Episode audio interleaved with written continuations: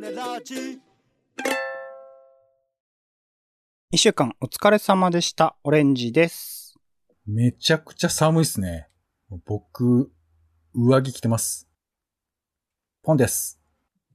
週に一度の苦闘点、暮らしと番組を振り返る種メガネです。今週何が起こったか、なんであんなことを言ったのか、この一週間の記憶を紐解きます。まずは、オレンジとポンの暮らしの一週間、日々のちょっとした出来事や感じたことから拾います。あなたもご自身の一週間を思い出しながら聞いてみてください。というところで、はい。まあ先週言った通りでしたね。もう秋はあっという間というか、ちょうど心地よい時期は一週間もなかったっていうところでしたので、あ、もう秋終わった。もう終わったでしょ、これは。もう寒い寒い冬ですよ。もう来ました。あー12月並みって言ってますからね、今現あ在ね。、そうなんだ。へえ。で、雨も降ってますんで、もう終わりですよ。世の中はね。はい。世の中は終わりですよって。それ秋よって言ってくんないと。世の中は終わった一週間でしたね。はい。そんな話ある？なんか、え、結構、よ洋服とかも厚着になってきてるんですか？そうですね。そもそもまあ外出、あ、まあ外出はしてるか。そうですね。ちょっと上着を羽織ったりとかっていうところはありますけどっていうくらいですか、ね。衣替えとかするの？衣替えはしますよ。一応タンスの中は変わっていく。まあ変わらないものもあればっていうところではありますけど、変わっていったりします、そういう儀式みたいなのあるんですか？一旦どこかかガらッツリやるってことないですね。緩やかにって感じですね。して。じゃあ、その、いつも長袖のなんかじゃあ上着というか着れるものはかかってたりするわけだ。一応そうですね。別にどっか倉庫に入れてるとかはないです。うーん、そうなんだ。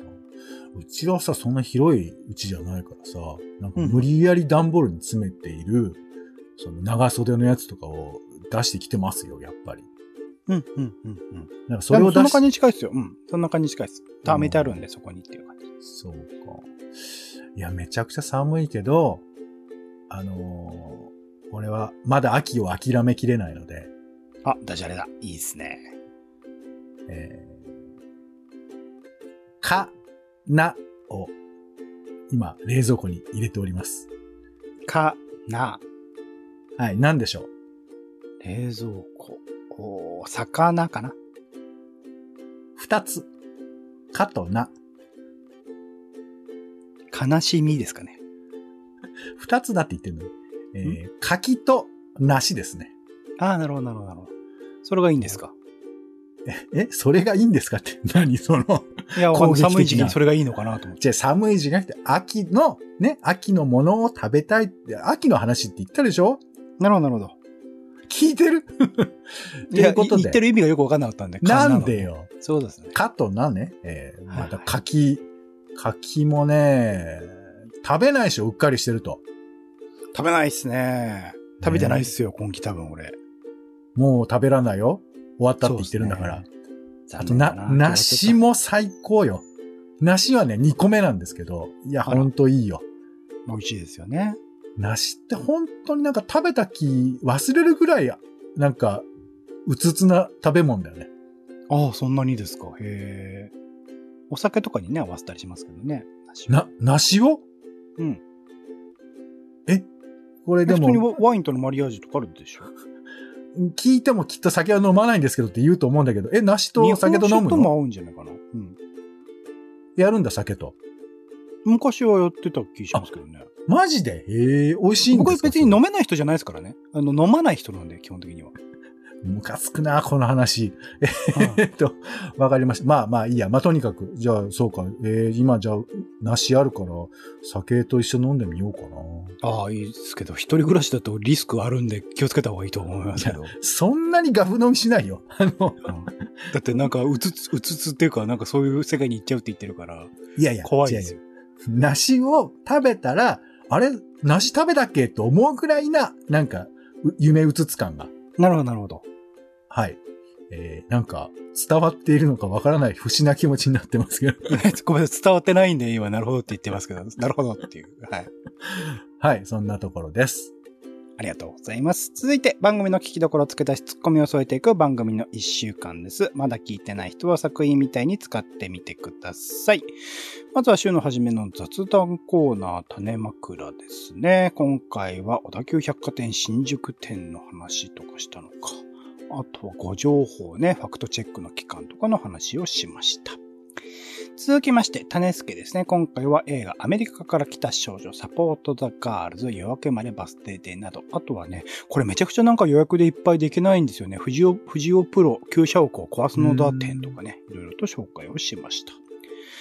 続きまして、ドラマ語りですね。今回は2022年夏ドラマ振り返りの第2弾と気になる2022年秋ドラマということで、初恋の悪魔とか風を嵐ようとかのね、紹介をしました。続きまして、野良犬散歩。今回は新宿朝8時ということで、早朝の新宿を歩いた話をしました。続きまして、ドラマ語り。今回は2022年夏アニメ特撮の振り返りと、2022年秋アニメ特撮気になるものの紹介をしました。メイドインアビスとか、アバタロー戦隊ドンブラザーズなどの紹介をしました。最後、丁寧な雑談。今回は映画、魚の子、ラブライフについて、えー丁寧な、えーにいろいろと感想などを含めて、えー話をしましたが、一週間振り返って、ポンさん、聞きどころつけたしツッコミいかがでしょうか、はい。えー、種枕で、まあ、亡くなった人たちとどう向き合うのかみたいな話をちょっとしたんですけど、なんかあの、猪木さはいはい。んとか、まあ、円楽さんについての、まあ、様々な追悼というと何なんだろうね、まあ、思い出話だよね。そういう風なものが、まあ、テレビとかうん。YouTube とかで結構語られていて、まあ、それこそ古舘さんとかがさ、猪木さんとの思い出を語るとかさ、あとあの、なんか北朝鮮に一緒に猪木さんと行ったジャーナリストの話とかも聞けて、力道山の弟子筋で、で、その力道山、えっ、と、お兄さんがなんか北朝鮮にいるのかな？なんかそんな話もあって、向こうでは非常にこう VIP 待遇だとか、まあそんな話も聞けまして。なんか、亡くなった後にその人の話を聞くっていう機会、これはなんというかありがたくもあり、とかね、なんかいろんなことちょっと思いましたが。はい、特集ですね。ドラマ語りです。今期も、もうなんかだんだんとね、秋ドラマっていう言い方が非常に業界用語的な感じもあったりするんですが、あのまあ、この花、今回の話の中で出てきた、あの、各テレビ局で、ちょっとずつ、だから、え何？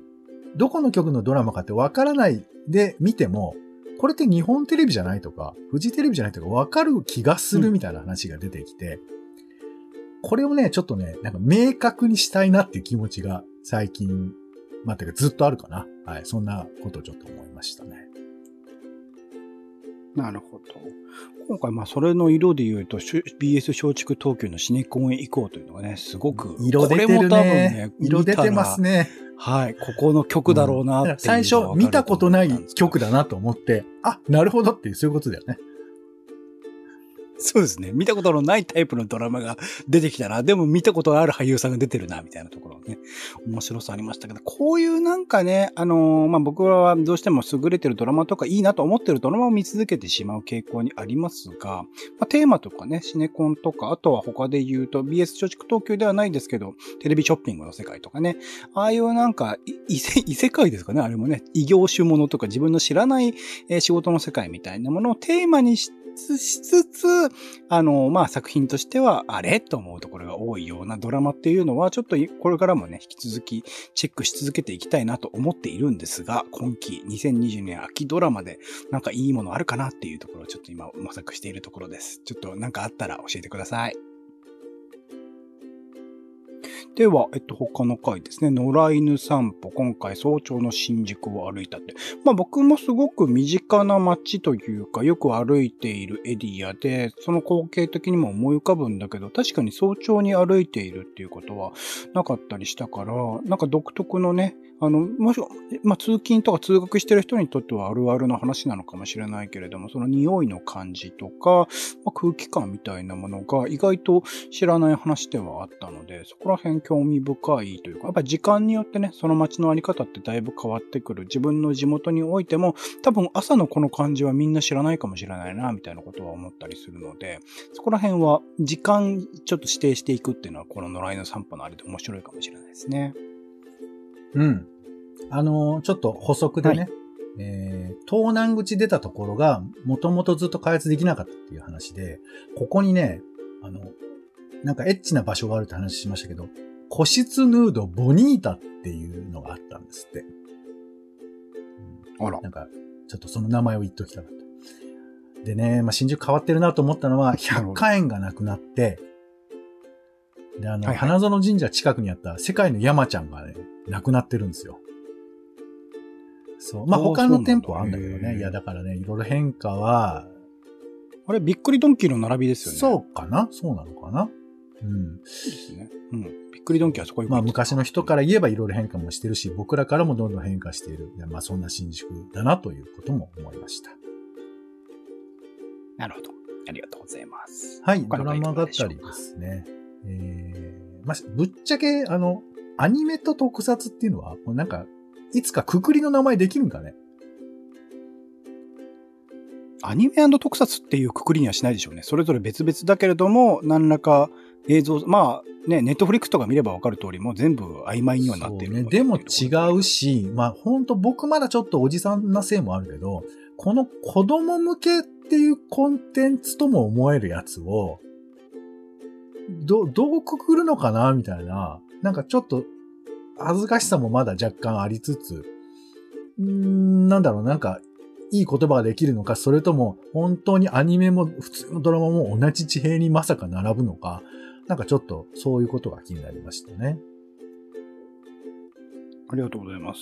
僕はあの、アバタロー戦隊ドンブラザーズで、ほぼほぼ特撮は、まあ物心ついてやったからとか、大人になってから初めて見たものだったので、毎回毎回困惑するというか、これでいいのかと思い続けてきたので、なんか別に特撮初心者だからそう思うんでなく、結構、ポンさんを含めて見てる人もそういう風に困惑してるんだな、みたいなところが分かって安心しましたね。はいはね。戸惑っております。はい、ありがとうございます。じゃあ最後、丁寧な雑談ですね。